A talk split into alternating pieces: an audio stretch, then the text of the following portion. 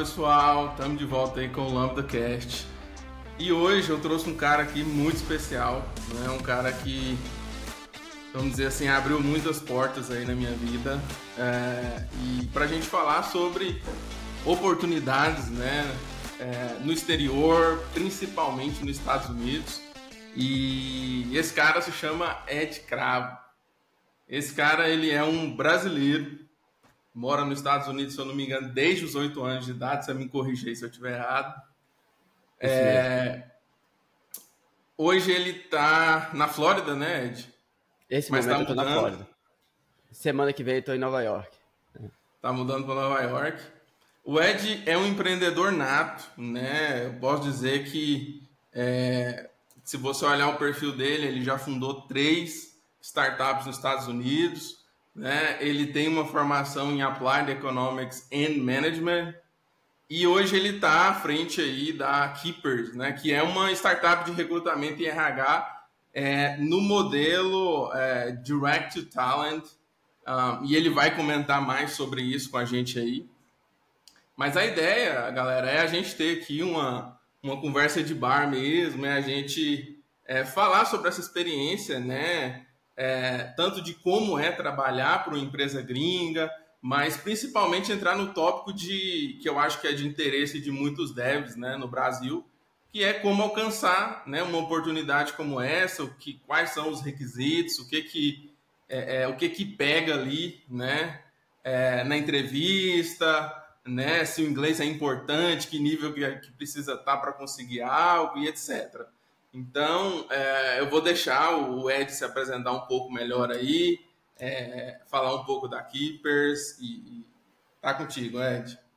Beleza. Marcos, é, cara, é um prazer estar aqui nessa, nesse podcast com você uh, e obrigado por me convidar. Uh, eu posso fazer uma introdução rapidinho, então acho que uma história que o pessoal gosta muito quando, quando eu conto é que quando eu tinha seis anos de idade eu queria ser astronauta. Uh, eu estava aí no Brasil, eu nasci em Vitória, no Espírito Santo.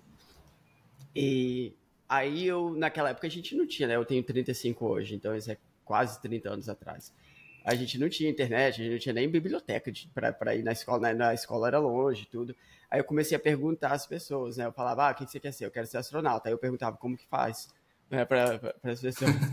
Aí um cara, uma vez, assim, a memória é muito vaga hoje em dia, mas teve uma, um rapaz que me falou que eu teria que mudar para os Estados Unidos. Aí eu falei, ah, legal, beleza. Uh, sei lá o que, que é isso, né? eu fui, cheguei em casa e falei com a minha mãe, a gente tem que mudar para os Estados Unidos. É, não sei o que, eu quero, para mim ser astronauta, me falaram que é só lá. E aí eu fui pesquisar e vi que era mesmo, né? Tinha esse negócio da NASA, Estados Unidos ou a Rússia, né? Preferi Estados Unidos. É, e como que foi? Aí, ah, tá, é, isso, isso eu tinha uns seis anos, mais ou menos. O tempo foi passando e quando, quando eu fiz nove anos, a gente mudou. Minha mãe realmente gostou da ideia. Ela, na época ela nem sabia o que, que era e a gente mudou para cá. Uh, mas, então foi com, com, com, nove anos que eu cheguei. E entre isso, uh, quando eu tinha oito anos, eu, eu fazia, em casa, eu fazia brigadeiro. Assim, a minha família não tinha necessidade de eu né, trazer dinheiro para casa, mas eu que, queria ganhar um dinheiro, queria fazer o um negócio, então eu fazia brigadeiro em casa, levava para a escola e vendia. E eu vendia todo dia. E eu, na época, isso em 1900, 1900 sei lá o que, uh, 88, 90. Vamos dizer que era depois de 94. Conta muito, você vai contar a idade, Ed. É, já contei. é, e, e, eu vendia um brigadeiro enrolado é, no, no, no, copinho de papel com, com aqueles, aquelas coisinhas que coloca em volta, né? Uh, e eu vendia por 25 centavos cada um. E eu levava de 30, 30 a 40 por dia para a escola. Aí eu ganhava, sei lá, 8 reais todo dia. Uh, e era bastante dinheiro para uma criança de 8 anos, né? Uh, esse foi meu primeiro negócio que eu fazia. Quando eu conto isso aqui nos Estados Unidos, pessoal não tem noção do quão gostoso é um brigadeiro, né? Eles não, não sabem que é, é, uma coisa que realmente, tipo, você chega na escola uh, e realmente o, o, as crianças ficavam doidas, eu vendia tudo todo dia. Não, Mas esse, esse é meu background. Um, esse é meu background, não, né? Meu background de criança, como que eu cheguei aqui. Uh, então, aí aqui nos Estados Unidos, como você falou, né, eu me, eu me formei numa faculdade chamada Cornell University, que fica no, no estado de Nova York. Uh, e depois disso, eu trabalhei com. Uh, trabalhei um tempo na Deloitte Consulting, que é uma empresa de consultoria em New York City. depois, eu trabalhei numa agência de marketing digital. E logo depois disso, eu fundei minha própria agência. Fiquei quatro anos, passei quatro anos fazendo isso. Inclusive, tive clientes nos Estados Unidos e no Brasil. Eu tive cliente até na, uh, até na China. Eu fiz um website para um, um grupo de restaurante na China. Uh, depois, eu passei por uma empresa de... Uh, uma startup de tecnologia chamada Groundbreaker. A Groundbreaker, fiquei seis anos lá. A gente levantamos 3 milhões de dólares, mais ou menos, de, de, de capital. tivemos uma equipe uh, de quase 30 pessoas, inclusive 18 no Brasil, que foi aí que eu comecei a trabalhar mais com, uh, com, com talento no Brasil. E foi muito bem uh, para a gente. O, o, talento brasileiro fez toda, toda a diferença na nossa empresa. A gente teria, não teria chegado nunca onde a gente chegou se não fosse a equipe brasileira, se não fosse o, o, os devs brasileiros. Uh, mas também a gente tinha a equipe de Customer Success no Brasil, uh, duas pessoas de marketing, duas pessoas de vendas, então foi uh, abriu muito a minha visão sobre o que, que era trabalhar entre uh, empresa americana e talento brasileiro. E as dificuldades também, porque a gente não fez tudo certo, né? É, uh, hoje em dia, a minha, para ter noção, hoje a empresa Keepers é especializada em fazer isso bem, mas antigamente eu estava só fazendo o que eu conseguia fazer ali com o tempo que eu tinha na outra empresa. Claro que não era, não era minha, o meu role, meu, minha vaga principal na empresa, não era só fazer isso. Uh, então, essa empresa foi uh, adquirida ano passado. É, eu não sei nem se eu te contei, Marcos, que, mas a gente, essa é uma empresa Groundbreaker foi. Comentei, foi, foi, foi acquired por uma empresa que está listada no, no mercado de ações em Nova York, na Nasdaq. Uh, e entre o que eu estava fazendo lá e a Keepers, hoje eu vi que tinha uma necessidade muito grande de, de criar essa união entre o talento brasileiro e as equipes americanas. Mas mais do que fazer um placement como uma agência, tem muita agência que contrata o dev uh, ou contrata um talento brasileiro e, e, vai lá e coloca ele em um projeto e depois tira e coloca em outro. Eu vi que o que fazia falta mesmo, que fez, fazia muita diferença, era a integração do talento. Como que você fazia com que, para que o talento e a equipe fossem um, uma equipe, não uma equipe americana com dois devs no Brasil, com não, uma equipe só distribuída pelo mundo. Então, aí, aí é onde tem as coisas que, quando uma startup americana começa a contratar no Brasil, eles não estão prontos para fazer, que é prover um guidance, um, um, uma, um, uma uh, uh, consultoria no Brasil de como, uh, por exemplo, abrir sua própria empresa no Brasil, né? Ou como pegar um plano de saúde, ou entregar, por exemplo, uma coisa que é muito importante para para que uma equipe seja unida e que ela se forme é que a equipe ela tem um, um senso de uh, a palavra em inglês chama belonging. Uh, belonging significa você se sentir parte de, né? Você fazer parte. Pertencer, né? Pertencer, é pertenção. Então o sentimento de pertenção é muito importante para uma equipe.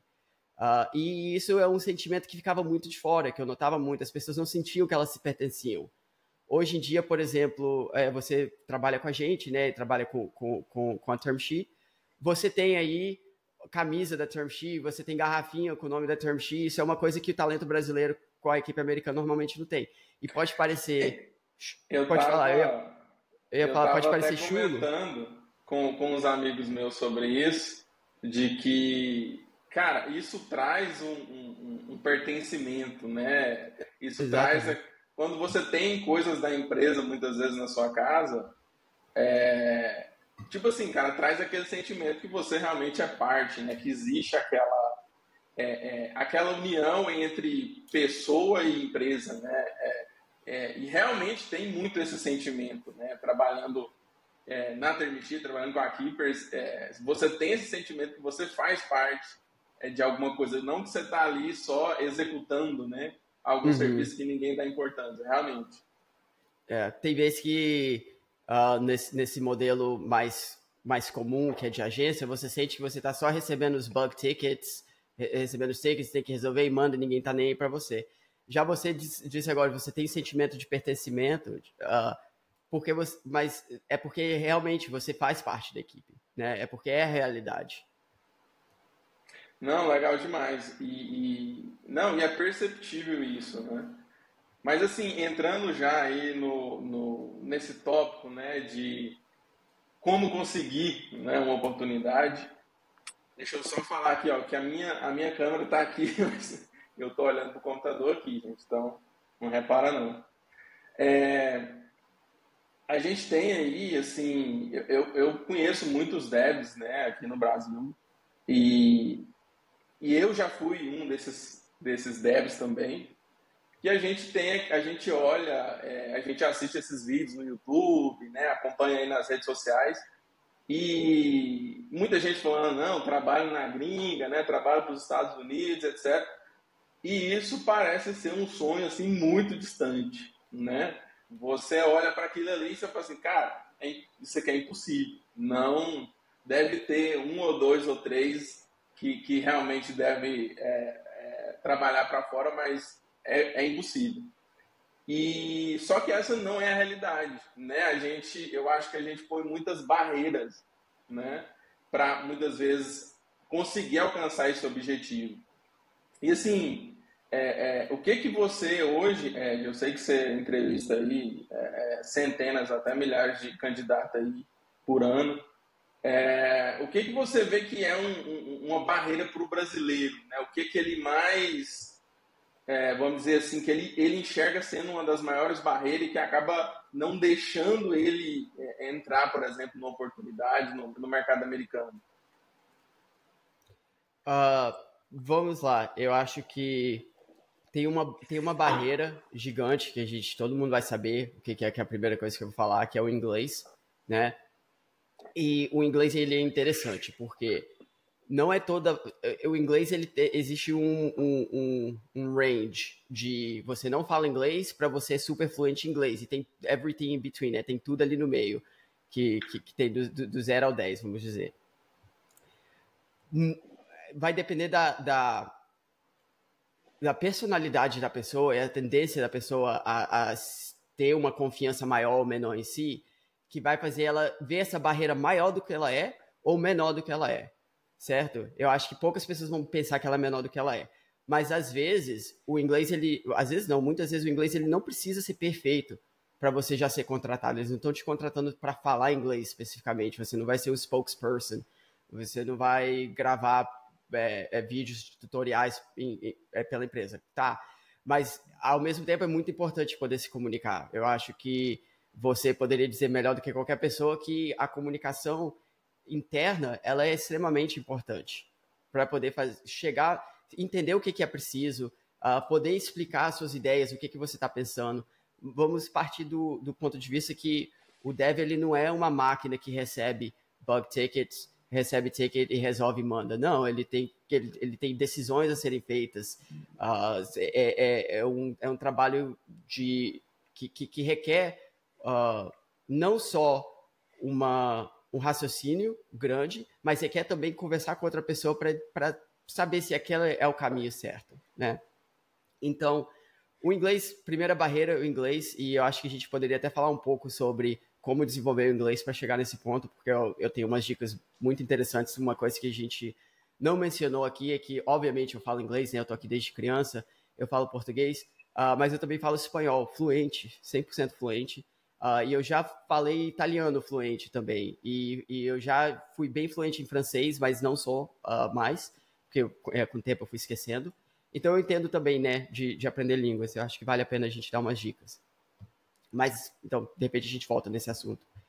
Uh, e Sim, vamos ver. E, é, é, só te Pode cortando falar. aí. Não, fala aí. Você falou, você falou uma coisa aí que, que é muito fato, né? A gente, é, o dev, né? Ele não é contratado para falar inglês. Né? Ele é contratado para executar o que ele sabe de melhor, que é, cara, resolver problemas, né? Então, assim, é, eu tive algumas, eu tive algumas, não várias conversas com, com o CEO é, dessa startup que eu, que, eu, que eu estou hoje. E muitas vezes ele falou assim, cara, eu não, eu não contratei vocês para falar inglês. Então não se preocupa, né? Se uhum. o inglês não é perfeito, o importante é que você fa se, se, faça entender, né? E que você entendam eles também. Não tem como Isso. você resolver problemas sem né, ter uma comunicação ali. Mas Isso. eu achei muito massa ele, ele fazer esse comentário de que, cara, eu tô cagando se o seu inglês é perfeito ou não. Se eu te entendo, você me entende, você consegue entregar, é, uhum. é a solução. Tá perfeito. Né? Eu, acho, eu acho que você lembra quando eu entrei, é, uhum. foi um desafio gigante, né? Porque eu tinha ali um, um inglês bem furreco, né? Não que meu inglês seja bom hoje, mas é, foi o suficiente, né? É, eu acho que a motivação, né? O, esse não ter o medo também de errar, que eu acho que, que entra muito, né? Porque você vai estar em situações constantes, né? É, que você precisa falar e se você tiver muito medo, né? Isso vai meio que te bloquear ali, né? né, né uhum. Nessa, nessa jornada, né? É. Não, esse, essa é uma história muito boa, porque mostra você viu, você está sendo testemunha aqui de que realmente o CEO da empresa, ele, não, ele, ele só quer que você se comunique, ele não está nem aí se você comunica perfeito ou não, como você falou, que foi o caso. Eu acho que vale a pena, Marcos, a gente comentar um pouco que você falou ah, que seu inglês era furreco. Não era, né? Vamos ser sinceros. Você tinha quanto tempo estudando inglês, uh, você falava, mas era, era não, não é crítica, nada, né? Você, obviamente, você passou e você é uma, um, um membro da equipe extremamente é, é, é uh, como se diz, extremamente não valioso, claro que também, mas que as pessoas dão valor em, em você lá na equipe.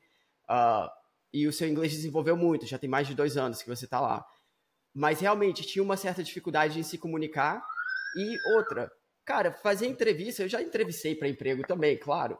Já é, já, já dá uma ansiedade grande. Agora imagina se chegar lá para entrevistar com aquela ansiedade e ainda você tem o inglês. Então acho que vale a pena a gente fazer falar aqui umas dicas do que, que foi que você fez que te ajudou a passar, porque você fez algumas entrevistas talvez que não foram tão boas e depois você fez aquela com, com a empresa que você está hoje, que foi muito bom, porque eu lembro até hoje você mandou uma mensagem, falou, Ed, esse, essa preparação que a gente fez foi muito boa. Tipo assim, eu nunca entrevistei tão bem quanto eu entrevistei hoje. O que que, o, o que que você daria de dica porque você teve a experiência de entrevistar que não foi muito bem, e depois entrevistar e ir muito bem, e ter o sucesso. Então, é, eu acho que, assim, é, essa, é, a Keepers, né, ela tem essa, essa visão de realmente apoiar né, o dev, né, de apoiar é, e quando eu falo apoiar, é realmente em tudo, né? E eu acho que isso foi a chave, né? Para conseguir essa oportunidade. Porque, assim, é igual, é igual o Ed comentou, você, fica, você faz algumas entrevistas, mas muitas vezes você não tem nenhum apoio, né? É, é você ali, alone, para conseguir, muitas vezes, comunicar com alguém que é nativo e, e muitas vezes a pessoa não tem, é, e talvez nem deve ter, porque isso faz parte do mercado, é, a empatia de saber que você não é nativo também né? E ela vai falar uhum. o inglês, né? Do dia a dia e ela não, uhum. não tá preocupada se você vai entender ou não, né? Até porque, vamos lá, é um cenário profissional, é, você vai ser exigido a nível profissional. Uhum. É, mas, mas assim, a Keepers, né, o Ed, ele, ele fez o que a gente chama de warm-ups. Né?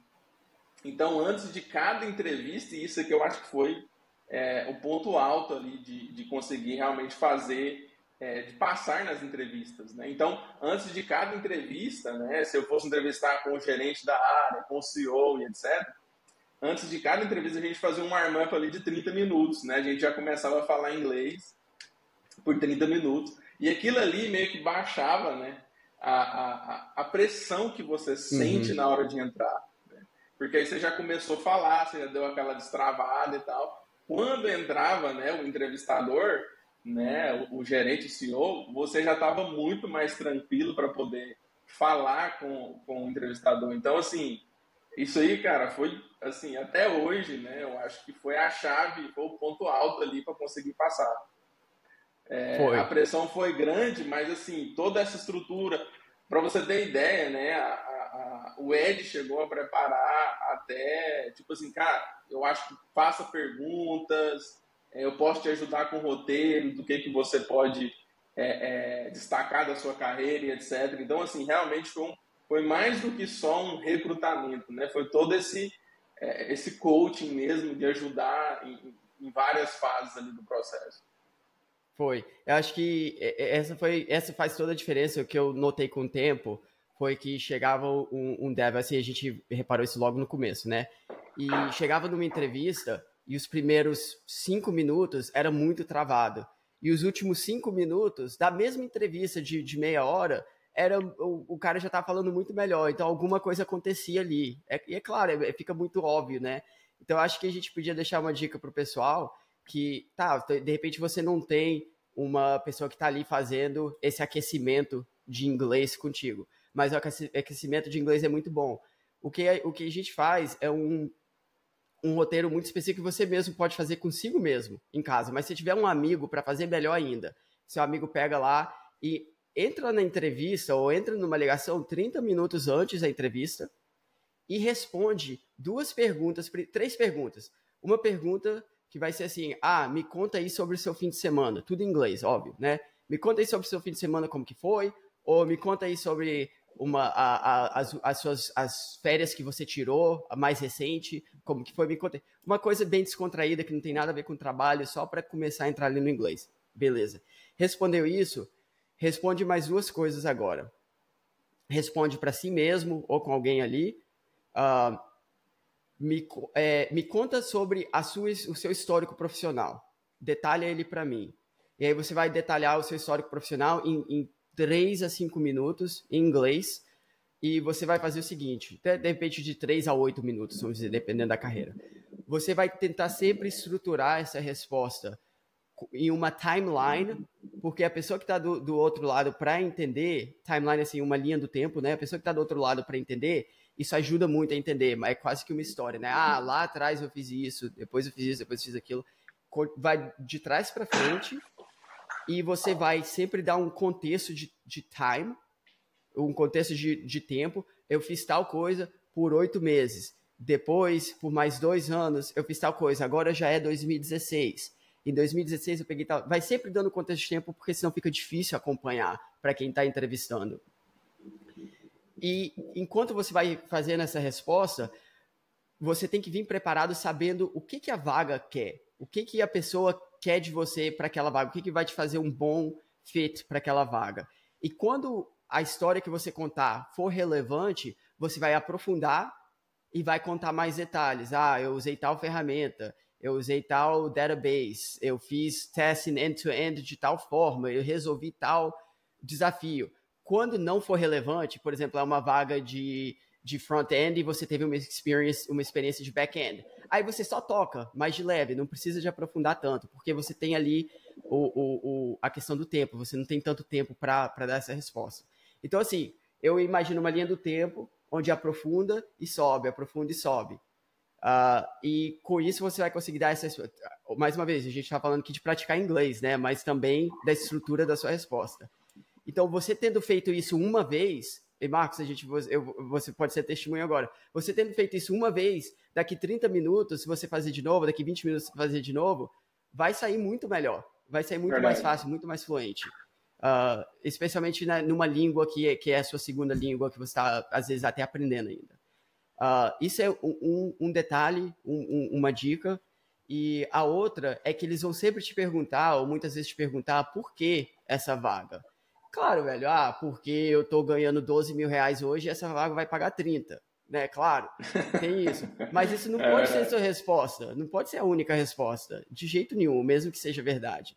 Tem outras respostas. Ah, poxa, eu acho. Eu, eu tenho. Eu sempre tive o sonho de trabalhar com uma equipe internacional americana e essa é a minha oportunidade. O, a pessoa do outro lado vai ver isso e vai pensar: trabalhar comigo é o sonho dele legal, pô, ele vai chegar aqui e vai mandar muito bem. Uh, e, e, que é, e é uma verdade grande para muita gente. Então, é, é, uma, é uma verdade. Mas tem N razões que você pode pensar. Ah, eu gosto muito de Ruby on Rails e eu quero me tornar um expert. Eu quero ser reconhecido expert, eu quero começar a produzir vídeo de Ruby on Rails e por isso essa vaga faz muito sentido para mim. O que, que o empregador vai pensar? Poxa, esse cara vai chegar aqui, não é só o dinheiro, não é só o emprego, é a paixão dele. Então, ele vai se destacar. Então, assim, ter essa resposta e praticar essa resposta, eu acho que vai fazer toda a diferença para muita gente. E Ed, essa, essa questão da, da paixão, de, de, de você demonstrar isso, eu acho que assim, é, eu acho que o brasileiro acabou meio que né, banalizando um pouco isso no, no, no mercado brasileiro. Uhum. Então uhum. é meio que bullshit, vamos dizer assim, é. É, é, você falar isso no Brasil. Mas uma coisa que eu percebi é que no mercado americano é diferente. O, o empreendedor, é, em geral, ele quer um cara que tenha realmente paixão, que, que igual, igual você falou, né? É, isso brilha os olhos do, do americano. Né? Ele quer um cara que, que esteja ali comprometido com ele de verdade, que, que, que vai fazer a coisa acontecer. É, e, e, eu percebo isso, entendeu? Não é, não é, não é buchitagem, é fato. Uhum. Né? Talvez é. no Brasil a, a, a, gente não tenha muito essa cultura, mas a cultura americana ela é muito disso. Né? Assim, uhum. eu vejo que a parte emocional conta muito para eles também, entendeu? É. É, e obviamente você vai ganhar mais dinheiro, né? A gente não está nem é, entrando claro. no mérito aqui. Mas assim. Não, isso, esse, pode ponto falar, que você fez, né, esse ponto que você fez agora eu acho muito bom. Porque eu vejo bastante, eu estou no LinkedIn o dia inteiro também, né? Eu trabalho, mas eu passo o dia inteiro vendo as coisas, o que está acontecendo no mercado. E de vez em quando tem um post, eu não comento, eu não engajo, mas de vez em quando tem um post que fala assim: Oh, o recruiter me perguntou por que, que eu estou aplicando para essa vaga. E as pessoas banalizam, mas é, é verdade. E eu, eu não aplicaria para uma vaga sem ter uma. Eu, eu, eu não chegaria na entrevista sem ter uma razão específica por que, que eu quero aquela, aquela vaga. Mesmo que seja, eu gosto de trabalhar em equipe. Cara, se for verdade, você gosta de trabalhar em equipe e você quer fazer parte. É verdade, né? Então tem, eu, eu, vale muito a pena. E uma coisa que eu diria também, vale a pena você fazer cinco entrevistas bem feitas do que você fazer 20 mal feitas, despreparado, sem ter uma resposta para essa pergunta. Pega 20, assim, se para quem tem, para quem chega, claro, não é fácil chegar a 20 entrevistas, mas é só para destacar, para ilustrar que é melhor fazer menos bem preparado do que mais mal preparado, que não, não, não vai ajudar. Você está jogando na sorte e, e não está ajudando a sua sorte fazendo isso. É verdade, é verdade. Eu, eu concordo. E assim, é, por exemplo, na época que eu consegui né, a oportunidade, foi eu não eu não, não eu não fiz tantas entrevistas, né? É, e assim, eu acho que essa questão da qualidade, né? E, e aí muitas vezes é que entra talvez é, é, é uma consultoria, um apoio te ajudando. É, é o que eu acho muito massa, né, da Keepers. É, é, essa é mais do que o recrutamento, é uma é uma consultoria mesmo para te apoiar, porque assim eu, é muito mais do que você querendo a vaga, é, é o Ed querendo que você entre na vaga. É, E isso é muito massa, né? Porque o, o, o, é uma das coisas que eu senti também na época, né? Eu acho que o Ed ele queria mais que eu entrasse do que talvez até eu mesmo, né? Então isso é, ainda era é mais meu um motivador. É. é meu negócio, né? Mas ao mesmo tempo, assim, é, é, é, é muito satisfatório uh, dá um, um, prazer enorme ajudar as pessoas. Né? É uma coisa que eu fiquei. Poxa, quando, quando, quando a gente recebeu a notícia que você passou, eu imediatamente mandei para você e você ficou muito feliz, né? Muito empolgado. Eu também, eu tinha ficado, tava é, festejando igual você, é, porque é, é uma satisfação enorme. É, e a gente vai falar também de, de, de salário, falar de outros tópicos, mas é, eu queria que você falasse para a gente como é que como é que está o mercado hoje, né? o mercado de dev hoje nos Estados Unidos, é, sabendo que a gente teve aí a pandemia e, e, aí deu uma escalada muito grande, né? É, muita vaga, explosão de vaga sem ter necessidade. É, e parece que agora o mercado meio que está né, tá em queda, é, mas eu acho que você vai, vai, vai me pontuar melhor aí o, como é que está o mercado de dev hoje? É, é ainda possível conseguir oportunidade nos Estados Unidos trabalhando remoto etc. Ou o mercado está mais difícil agora e etc. Olha, eu tenho como responder isso do ponto de vista do, dos dados que eu estou vendo ao vivo, né? E são vários tipos de dados, é o que, o que a gente está tendo experiência própria, mas também o que eu estou vendo uh, que as pessoas estão compartilhando. Uh, teve muito layoff, uh, teve layoff de agência, onde teve layoff de devs do Brasil trabalhando nos Estados Unidos também. teve centenas de milhares de, de, de, de layoffs aqui, de americano.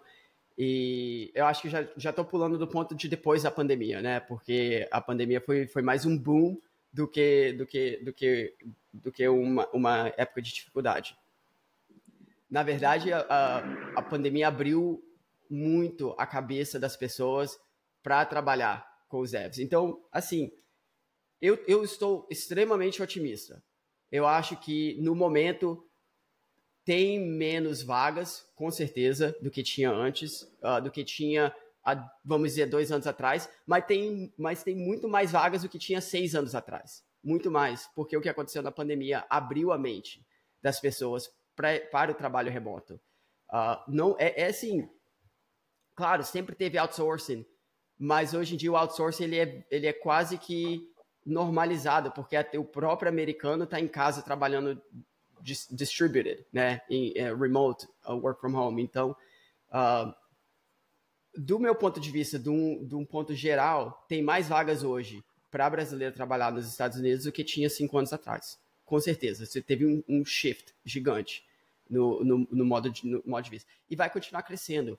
E eu, eu acredito que vai se tornar uma coisa cada vez mais normal, cada vez mais comum. E é o trabalho nosso, é fazer isso, é empurrar e trazer isso para o mercado também. Uh, com certeza tem vagas, com certeza tem gente sendo contratada hoje em dia, a gente recruta hoje em dia para vagas, então uh, com certeza tem. Agora, uma pergunta interessante, Marcos, eu acho que é como que o, que o dev brasileiro faz para entrar. Então, por exemplo, se você vai lá no LinkedIn e você vê que uma empresa postou uma vaga e é uma empresa de 50 pessoas ou mais, 100 pessoas ou mais, postou uma vaga, postou nos Estados Unidos e está escrito US, US, US Remote, o que for, não vale, não vale a pena aplicar. Porque eu, é, a Keepers, minha empresa, o meu trabalho é conseguir esse tipo de vaga para colocar no Brasil. E a pessoa que postou lá US Remote ou, ou United States, eu nem, eu, eu nem vou atrás. E eu tenho todo um processo de vendas, eu posso convencer a pessoa de que seria melhor. Imagina o próprio dev, que é uma pessoa só, tentando mudar a cabeça de um, Vice President of Talent ou um Vice President of Engineering para aquela vaga uh, que já foi definido o orçamento, tipo, a vaga está lá, o orçamento já foi definido, já está tudo, já estão esperando fechar aquela vaga. O que acontece às vezes é que o empreendedor aqui, ele tem uma dificuldade maior de contratar do que uma empresa maior. Isso, óbvio, em qualquer lugar do mundo, né? Imagino qualquer lugar do mundo, mas aqui no Brasil. Então, às vezes as empresas menores vão ter mais oportunidades para o dev, mas elas estão contratando menos, então tem um, um, número menor de vagas, então um balance ali. Uh, mas as empresas menores são as que, que estão disponibilizando, estão mais capazes de fazer isso. Eu ia até te perguntar, Ed. Eu, vamos lá, eu sou um dev aqui no Brasil e quero, tenho inglês, etc. E quero candidatar. Vou foco em empresas de grande porte ou foco em startups? O que que qual, quais são as chances né, entre uma e outra? Eu acho que a empresa de grande porte se ela não postou a vaga especificamente no Brasil, especificamente na América Latina, não vale a pena correr atrás, do meu ponto de vista. Se a empresa. Agora, tem muita empresa americana, startups americanas que estão listando vagas no LinkedIn já estão falando que é para gente no Brasil.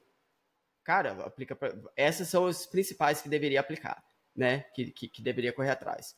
Depois disso, é claro, tem, vem toda aquela preparação que a gente começou para você se dar bem na entrevista. Outra coisa que eu indicaria, que é até engraçado eu indicar, mas acho que é para o bem de todos, é procura as agências. As agências, uh, eu tenho uma lista de agências que eu posso compartilhar contigo. Tem um, um, um website chamado uh, ah, HR Pilot, H, H, HR Pilot, P-I-L-O-T.co. Você vai no HR Pilot e você clica em Talent Acquisition e clica Nearshore Devs ali vai ter umas, sei lá, centenas, cem, mais de 100 agências, possivelmente para olhar uma por uma, para ver se elas estão contratando.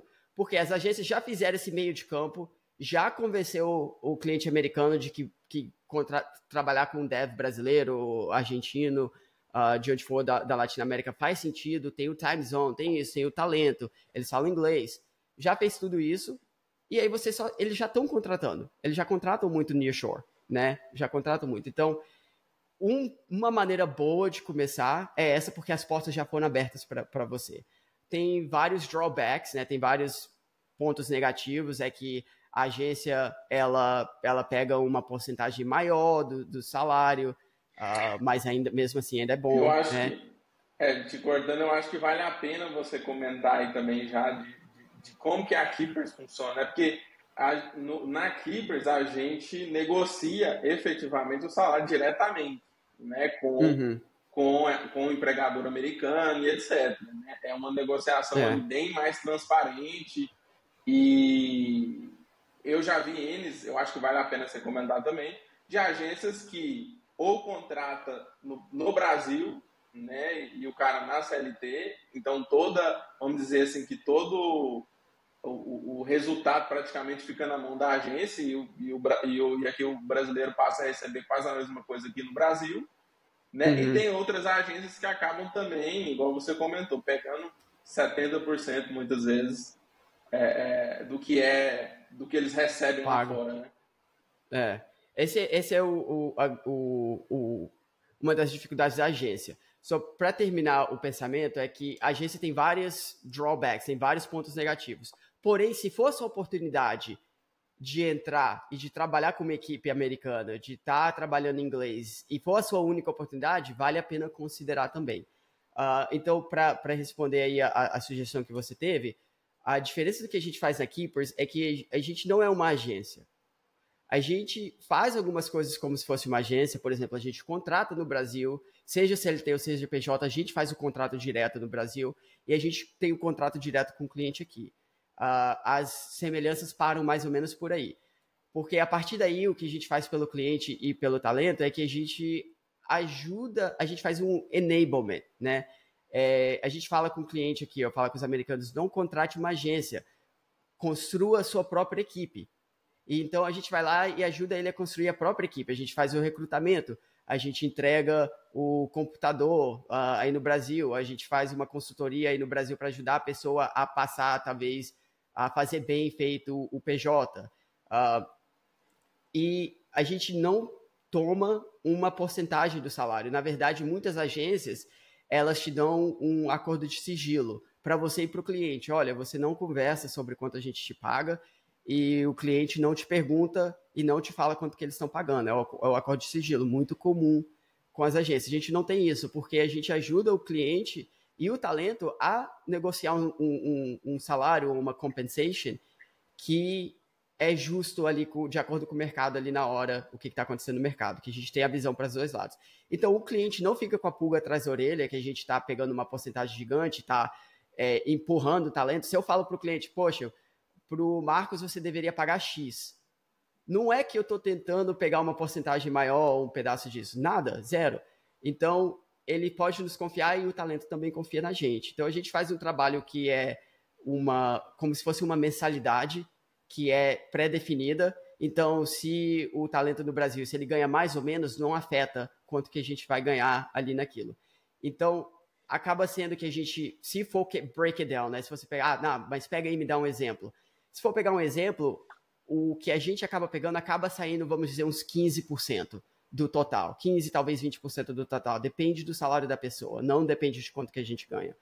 Uh, que é uma diferença enorme dos 50%, 70% que a agência pega. Mas a gente foca no longo prazo. Então, se entra alguém e sai com três meses, a gente perde. Se entra alguém e fica dois anos, todo mundo ganha. A gente ganha, o cliente ganha, o talento ganha, todo mundo fica feliz. Então, Legal. essa é a grande sacada do modelo da Keepers. É um modelo de serviço que está ali para ajudar ao longo prazo, que é o que todo mundo quer. É, não, top demais. E já caminhando para o final aí, o que que quais, vamos lá, quais os tipos de dev ou as tecnologias que você está vendo que estão mais em alta, né? E que, vamos dizer assim, que está mais contratando aí né? hoje? Uh, eu vou, eu vou responder. A, minha, a minha resposta para essa pergunta vai ser razoavelmente genérica, eu acho. Uh, mas aí eu vou pegar e vou perguntar a você, porque você é dev dos bons com, com o LinkedIn em inglês, então você deve estar recebendo mais chamadas uh, que, que, que tá te dando uma visão também, uh, como, é, como é claro, né? E então, cara, tem, tem o, o, arroz com feijão. O que, que é o arroz com feijão? React, Node, Ruby on Rails. Ruby on Rails é difícil contratar, às vezes, pra gente, é difícil recrutar Ruby on Rails. React Native, uh, essas tecnologias arroz com feijão, né? Angular, front-end, back-end, full stack, uh, AWS, né? Uh, as tecnologias bem arroz com feijão. Eu acho que o que tá, eu acho não, o que eu tô vendo que tá estourando, tá tendo, vamos ver se realmente é o que é, né? Mas tá tendo uma renascença agora é o, o, tudo que tem a ver com IA, com Artificial Intelligence. Tudo que tem a ver com, com os LLMs, uh, construir em volta disso, Uh, isso está sendo uma, uma grande diferença que está tendo muita procura, porque os, os venture capitalists estão investindo muito nessa área, então o pessoal está pegando dinheiro e está precisando contratar. E é um, uma área interessante porque, vamos dizer assim, vamos chutar um número, mas 90 e tantos por cento dos developers de IA hoje em dia não eram developers de IA faz dois anos. Justamente. Então é uma área onde todo mundo é novo. Então todo mundo está aprendendo. Então o pouco que você fizer ali, o, o, um projeto, você pega e fazer um projeto próprio, pessoal, que você brincou e fez uma coisa legal, que você pode mostrar, já vai te colocar acima da maioria das pessoas que estão aplicando. Né? Já vai te colocar ali com top, sei lá, o top 20%, top 15% dos aplicantes, que já te dá uma chance maior de, de conseguir a vaga. Uh, esse é o meu ponto de vista agora. E, e, e, do, e do, seu lado, o que, que você está vendo? É, eu concordo, eu vejo que é, eu acho que o, o front-end tende a ter um pouco mais de oportunidade, né? A, a, a, eu acho que até por, por ter mais necessidade dentro de um produto, é, mas tem muito Ruby. É, eu acho que acho que de entre 10 startups americanas, 8 ou 9 usa Ruby. o que não é comum no Brasil. Então, se você, eu vejo se você é dev Ruby no Brasil, cara, aprende inglês que é aprende. é vaga na certa. É vaga é, na certa, é. porque tem muita oportunidade. É, é... Pra, pra, só para dar um, um, exemplo do que você está falando agora, a gente contrata para o nosso cliente onde você trabalha, né? E a gente teve a oportunidade de, de contratar Ruby on Rails para eles duas vezes. A gente já tem sete pessoas com esse cliente e a gente tem zero de Ruby on Rails com eles. Ah, aconteceu uma coisa aqui, aconteceu outra coisa lá, não é tudo. Claro, a gente achou candidato, claro, tem. Mas não foi a mesma coisa de quando a gente contratou para front-end, foi muito mais fácil. Justamente. É, eu acho que é cultura, eu acho que, eu acho que as, as, as empresas brasileiras estão muito, muito no mundo JavaScript e tal é, é, acho que a dinâmica de negócio nos Estados Unidos acaba fomentando mais é, o Ruby, por exemplo, que eu acho que é um framework bem mais rápido, né? De você construir as coisas. E eu é. acho que o mercado americano acaba requerendo isso, né? Você tem que ser rápido, o tempo conta, é, tá todo mundo correndo essa corrida, né? É. é e essa questão de AI, eu acho que está surgindo uma grande onda de de oportunidades. Né? E é o que o Ed falou. A grande maioria dos devs que vão trabalhar com IA não trabalhava com IA há um ano, dois anos. É. Então, é, se você é um dev, né, e eu acho que já tem comentado isso aqui no, no podcast, você é um dev front-end, se você é um dev back-end, é, e você tem essa oportunidade, e eu recomendo, né, Cara, comece a estudar LLMs, AI, é, modelos de linguagem em geral, porque eu vejo que daqui dois ou três anos, né, você vai ser o cara que tem três anos de experiência já. É, imagina isso. Então, assim. É, imagina isso. E o mercado, ele está começando a entender, né? É, é, o que, que é AI, quais, qual o poder de usar AI, como que as LLMs uhum. funcionam, o que, que vai trazer de benefício para os negócios. Então, assim, está numa fase de entendimento. A partir do momento que a gente consolidar né, é, esse entendimento do mercado, vem a parte prática, que é o que nós estamos entrando agora. Né, que Começando. A, a, as é. empresas sabem o que quer fazer. E aí chove de oportunidade. É, é isso mesmo. E, tem, e, e assim, tem muita. Se eu, se eu fosse developer, né, se eu fosse dev, eu tivesse a habilidade técnica mágica que vocês têm, eu, eu já teria construído um aplicativo de AI próprio. Só para me divertir. Só para fazer uma coisa legal acontecer no computador, né? E, e, mas isso vai, além disso, vai te dar esse, essa experiência. E, como você falou, uma pessoa daqui dois, três anos. Cara, eu, eu acredito muito, né? Eu, eu acho que, que o, o, o AI é uma. uma é, é, é um, um, um, shift, como se diz, um paradigm shift de tecnologia. É, uma, é, um, é um nível novo que a gente abriu agora as portas. Então eu acredito que eu, eu já vi, eu já usei, eu, eu, eu uso no dia a dia em algumas tarefas já usei para fazer algumas coisas, uh, nada muito técnico, muito aprofundo, que, que, eu aprofundei muito, mas é muito óbvio que, que, vai, que, que vai liberar uma produtividade gigante nas empresas. É muito óbvio que vai fazer um impacto para as pessoas. Então, tá todo mundo correndo atrás dessa resposta. Uh, inclusive, é, você está tendo experiência com isso, né? Sim, é, a gente está com um projeto lá né, de, de IA é, com diversas fronts, né? A gente tem, a gente quer trazer IA para o produto core da empresa, a gente, é, a gente tem um produto é, é, à parte também, né?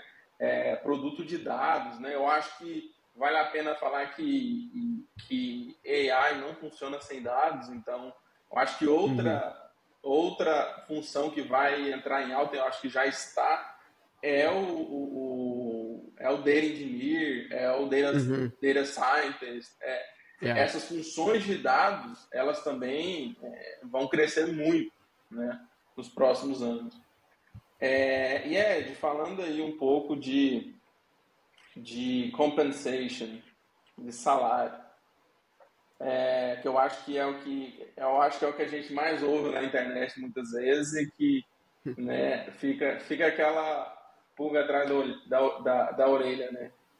Ah, a gente fica vendo a gente comentar que, cara, você vai ganhar 50, 60 mil por mês e que é fácil, entrou e já, e já começa a ganhar e tudo e etc. Como é que o que, que é a realidade né, do, do mercado americano e o que, que, o que, que faz sentido em termos de, de salário, o que esperar, né? Sim. Uh, eu, eu, eu tenho, eu acho que seis, sete, uns sete anos que a gente contrata dev no Brasil. E nesses sete anos eu vi de tudo. Eu vi, vi preços lá embaixo, eu vi preço subir, eu vi preço cair de novo, é, eu vi o, o salário da compensation. Uh, e o que eu vi, eu já vi. Tem, tem, tem de tudo. E o pessoal que está vamos dizer que tem aquela, aquela curva de, uma, uma curva de distribuição normal, né? O bell curve. O bottom, bottom da curva, e vamos falar aqui de, por exemplo, um senior software engineer. Uh, mais uma vez, isso é do que eu tenho visto com as pessoas que eu converso, o mercado que eu vejo. O bottom daquela curva Senior, 4 mil dólares por mês. O bottom. Não, cara, menos do que isso é, é quase que um, um, insulto, vamos dizer. É o que eu, o que eu vejo. Uh, a, o meio, ali no 6. Talvez, talvez 6,5. Ali é o meio. Senior Software Engineer, tá? E o topo da curva, vamos dizer, do 8 ao 9 por mês. Estou falando tudo em dólares, né? Então, de vez em quando, tem o cara, assim, o cara que tá ganhando 4, ou que tá ganhando 3,500, ele tá no, no, no, no bottom do bottom, ele não vai lá no LinkedIn postar. Ei, pessoal, achei um emprego, uma, uma vaga na gringa, eu tô ganhando 17 mil reais por mês, né? Aí ele não vai, não vai sair compartilhando. Então, quem você vê compartilhando é o cara que está lá no topo, topo, topo, e que está ganhando 50 mil, 60 mil. Já vi, já conversei com, já tive candidato falar, eu trago uma vaga para eles que vai pagar 6, fala, pô, tô ganhando 9. Já vi, já conversei, mas é são, são poucos. E tem também que, tipo assim, vale a. Uh, deixa, deixa eu concluir esse pensamento. Então, tem, tem, essa, tem essa curva. Eu acho que não tem, não tem como ficar mais claro do que isso. Uh, esse pessoal que está ganhando muito mesmo, que está que tá no topo, eles confundem everybody else. Todo mundo fica mais confundido porque eles são os que mais falam, que mais compartilham o que eles estão ganhando. Uh, tem também, que eu acho que a, a, a, o, que é incrível, por exemplo, eu tinha um, um, um senior developer, uh, ele era uh, full stack, React e Node. Ele estava ganhando um valor que ele tinha chegado nos 6 mil, 6.500, uh, a ele teve um layoff e ele voltou ao mercado nesse período agora que está mais difícil e ele pegou um de 5 mil. Ele falou, vou só aceitar o de 5 mil mesmo, porque para mim já tá bom de todas as formas, estou indo para frente. Tô, todos esses valores que eu estou falando é em dólares por mês. Uh, então eu vi o, o, mercado descer um pouquinho, as pessoas começarem a aceitar menos ultimamente, mas também tem, por outro lado, gente que eu vi começando com 5 mil e depois de dois anos estão ganhando 8. Porque eles chegaram lá e, e, e, e fizeram bem feito e, se dedicaram e, resolveram e estava ali disposto e tinha uma, uma, uma garra e, e foram pedindo aumento, foram ganhando aumento.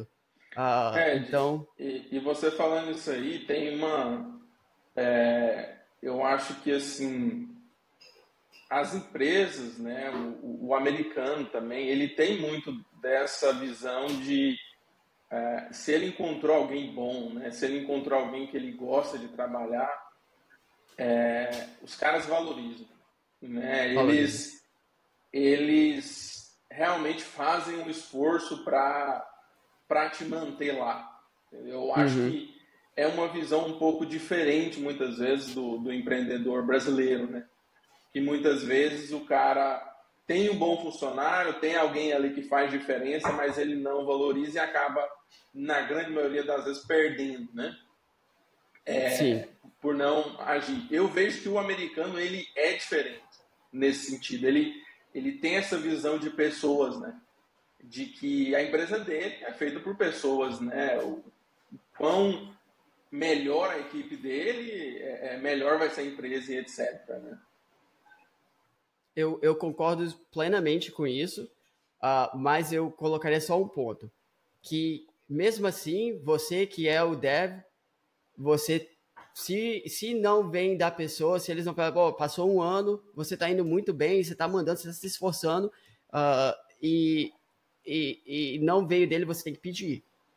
Tem que pedir o aumento. Não é também só esperar. Ele valoriza, ele vai te dar, provavelmente vai te dar o aumento, vai reconhecer. E isso tem vários níveis de sofisticação de RH dentro da empresa. Tem empresa que tem zero RH, tem empresa que tem um RH mais definido. Uh, a gente na Keepers ajuda o cliente a, a, a, desenvolver esse RH. Então, acho que você deve ter notado a diferença entre quando você começou e hoje, a clareza que você tem no que, que você precisa de fazer para você ter um aumento de, de, de compensation, etc. Então, tem empresa que já deixa isso obviamente claro. Você fazer XYZ, você vai ser tal pessoa e você vai ganhar tanto. Eles deixam claro para você. Aí já fica mais sistematizado, fica mais tranquilo, mais fácil de, de, fazer. Mas às vezes não tem isso. E você tem que descobrir isso por si próprio. Uh, mas sempre é bom lembrar que é, entregar mais, entregar com garra, uh, tá disposto e, e, e tá trabalhando de um nível que, que vai impressionar as pessoas, você vai construir para si o direito de pedir um aumento. Porque quando você pedir, não é muito mais provável que vai ir bem. Então, é eu só deixaria assim: se precisar de pedir, pede, tem que pedir. É verdade. É, e, e Ed, para a gente finalizar aí, é, como é que você está enxergando essa relação aí, Brasil, Estados Unidos? É, o empreendedor americano ele está mais aberto para contratar brasileiro? É, como, é que, como é que você está entendendo essa dinâmica hoje? Porque eu acho que é, existe um grande movimento né, para contratar aqui na América Latina e eu acho que não, já pux, não puxando sardinha, mas já puxando, é, o dev brasileiro é muito bom, né? Uhum. É, tecnicamente muito bom, é um cara que, que ele, ele se esforça, ele passa um pouco ali do limite para tentar realmente entregar valor. É, uhum. E essa é uma visão também do empreendedor americano ou, ou não? Uh, é uma, uma pergunta interessante. É, eu gosto muito dela, que é um, é um assunto que eu vejo. Tem, uh, tem prospect, né? Gente que talvez vai trabalhar com aqui, por estar interessado, que chega e eu tenho que explicar para eles, olha, esse é o valor, tem isso, tem aquilo, uh, que a gente vai falar aqui agora. Tem outros que já chegam me falando, eu contrato, eu tenho uma equipe de 10 pessoas na Índia e eu quero contratar na América Latina agora, porque tem o time zone, é muito melhor. Eu tenho um amigo que contratou brasileiros e ele fala muito bem deles, eu contratou argentino, latino-americano e fala muito bem deles, eles são um pessoal dedicado, tá tendo muito talento lá. Tem gente que ainda, ser bem, bem, bem sincero, tem muita gente que ainda acha que o talento da uh, Eastern Europe que vamos dizer Ucrânia, Rússia, etc., tem um talento técnico mais avançado, que, tem, que é mais fácil de achar o talento técnico mais avançado. E pode ser que seja verdade que tem mais, uh, que tem o talento mais. Porém, a América Latina, sendo especialmente, eu, eu penso muito no, no Brasil, na Argentina, no México, nos últimos 15 anos, 20 anos, tem avançado muito, muito. Uh, o, o, outsourcing, os americanos fazem o outsourcing, o, o offshoring, para a Índia há uns 50, 60 anos. Já tenho 60 anos que tem empresa na Índia fazendo outsourcing para os Estados Unidos, né? Uh, e 50, 60 anos atrás era, não sei, eu acho que zero, não tinha ninguém fazendo com a América Latina. Mesmo que tem vários outros benefícios, mas é porque tinha muito menos inglês, tinha muito menos habilidade técnica. Hoje em dia esse cenário mudou e está crescendo cada vez mais. E uma coisa que o brasileiro tem, que eu falo com orgulho e eu falo com as pessoas, é que ele tem garra ele pega uma oportunidade e fala, cara, você vai contratar um brasileiro, ele vai pegar aquela oportunidade, ele vai abraçar aquela oportunidade, ele não vai soltar daquela, ele vai tipo, se dar o melhor. Claro que não é todo mundo, óbvio, mas é uma porcentagem muito maior da pessoa que chega com muita garra. Então, esse é uma, um, um, dos benefícios grandes. Uh, tem americano que chega na Keepers já falando, eu quero contratar na América Latina porque eu preciso do time zone, uh, o, o, o, que a gente está no mesmo, mesmo time zone. Uh, eu tenho cliente que precisa de apoio durante o dia, o meu dev lá na Índia está dormindo ou ele está tendo que trabalhar de madrugada, eu quero agora começar a trabalhar na América Latina por causa disso. Tem outros que eu explico também a cultura. A cultura é diferente, eu vou tomar cuidado com o que, com, com o que eu vou falar, eu não estou falando mal da, de alguma cultura alternativa, não, at all.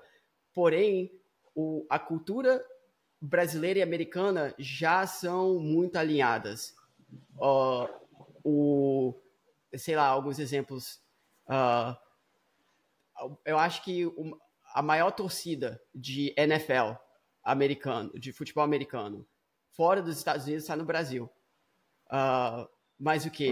É, o brasileiro, ele, você liga, eu fui no Brasil uma vez, eu liguei a televisão e tem show, é, TV shows é, americanos passando em português, dublado, etc. Mas a gente nasce ali vendo qual que é aquele uh, uh, Pawn Shop, Pawn Stars, que é o pessoal, é trato feito, eu acho, aí no Brasil. O pessoal vai lá em Las Vegas, que vai no, no lugar e tenta vender as coisas. Uh, vários programas de televisões aqui passam no Brasil, então, tipo, a cultura já é bem assimilada, já é bem, bem semelhante. Uh, o, uma, uma, uma outra parte da cultura que eu acho interessante é que o brasileiro, e eu já tive a experiência própria também, o brasileiro, talvez o argentino também, o, o mexicano, o latino-americano, ele não é um, um, um, yes person. Ele não vai chegar assim, tipo, você vai perguntar a ele várias coisas, ele vai só falar que sim em tudo. Não, ele vai fazer a opinião dele que seja escutada. Ele vai, não, a minha opinião não é assim, é assim. Então, o americano, ele gosta mais disso, uma pessoa que está ali contribuindo na conversa. Chefe nenhum quer uh, uh, uma pessoa que tá só falando que sim, entendi, tudo certo, vai lá e chega na hora de fazer, não entendeu nada. Ele quer a é pessoa que realmente tem essa comunicação. Então, isso é uma das, das, das coisas que eu reparei. A cultura, o, o, o, a, o, time zone e a habilidade técnica que está cada vez mais fácil de encontrar no Brasil. O que está faltando muito é, acredite ou não, é o inglês ainda. É uma porcentagem pequena. Tipo, vamos dizer que eu quisesse recrutar um, um, um Ruby on Rails, não, vamos dizer que eu quisesse recrutar um full stack software developer aqui nos Estados Unidos. Todos eles falam inglês, óbvio, óbvio. Chega no Brasil, 90% do talento que tem o talento técnico não fala inglês. Não fala. Então, de cara, eu já eliminei 90% das, das oportunidades. Então, eu estou recrutando de um talent pool, do, do talent pool pequeno né? Só os que falam inglês. Então a gente manda 300 mensagens para ter tocado em 30 que falam inglês, né? Claro, a gente vê, ah, se o perfil do LinkedIn tá em inglês, essas coisas assim, já ajuda. Uh, mas o, o, o, inglês é uma, é uma coisa que é uma barreira gigante para a gente encontrar talento, porém, ao mesmo tempo, eu vejo que tá todo mundo aprendendo inglês, tá todo mundo pensando em estudar inglês, tá, tá muito, assim, não todo mundo, mas muita gente que é assim um benefício do que você falou. Tem o dev que vai lá e fala, ah, eu tô ganhando 50 mil reais por mês numa empresa americana. Eu acho, eu acho muito bom, porque aquilo ali, só aquele post inspirou mais umas 20 pessoas a começarem Justamente. a estudar inglês, né? Então, isso é uma coisa que vai mudar muito agora. Eu acho que tá, tá muita gente, né, já pegou essa visão e está começando a estudar. É verdade. Eu acho que você, você tocou no ponto certo. Eu acho que maior Acho que a gente tem cultura semelhante, a gente tem uhum. é, habilidade técnica, é, comprometimento, a galera realmente tem garra. Né? É, falta o inglês e, como se diz, né, um pouco de cara de pau ali também para poder é. errar, porque vai errar mesmo, né? E isso faz parte, né? Eu até estava conversando com, com um amigo meu é, que também trabalha junto comigo lá no time, na, nos Estados Unidos, e ele estava falando, cara, uma coisa que a gente tem que aceitar é que nós nunca vamos ser nativos. Então, esquece o medo de errar, esquece o medo de talvez né, falar alguma coisa errada, sabe? Porque a realidade é essa, né? Nós moramos num país falante português, você não uhum. tem contato diário com a língua e é mais do que normal, né, que você realmente não tenha a habilidade de um nativo, né? Isso com os anos uhum. vai melhorando bastante, mas a realidade é a realidade, né? É. Então, eu eu, eu, queria, eu queria falar mais uma coisa, já que a gente voltou no assunto do inglês, porque é, é um assunto muito relevante. Eu tinha um professor na minha faculdade que o inglês ele era, o inglês ele era terrível eu não entendia nada que o cara falava. Ele era professor da minha faculdade. Ele estava ensinando os a, a, assim, 90% dos alunos eram nativos, provavelmente.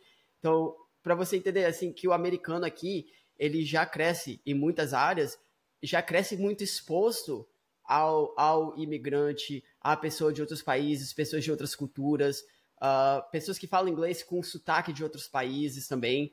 Então, é muito mais comum conversar com uma pessoa que tem sotaque, que tem um, um, uma. Que, que fala inglês, que fala umas palavras diferentes. É muito comum, a gente nem, nem repara às vezes, né? É, passa a ser uma, uma normalidade do dia a dia. E, e eu queria é, compartilhar um, um, um, trick que eu uso para pra praticar línguas, por exemplo, quando eu estou querendo praticar mais o italiano, eu uso.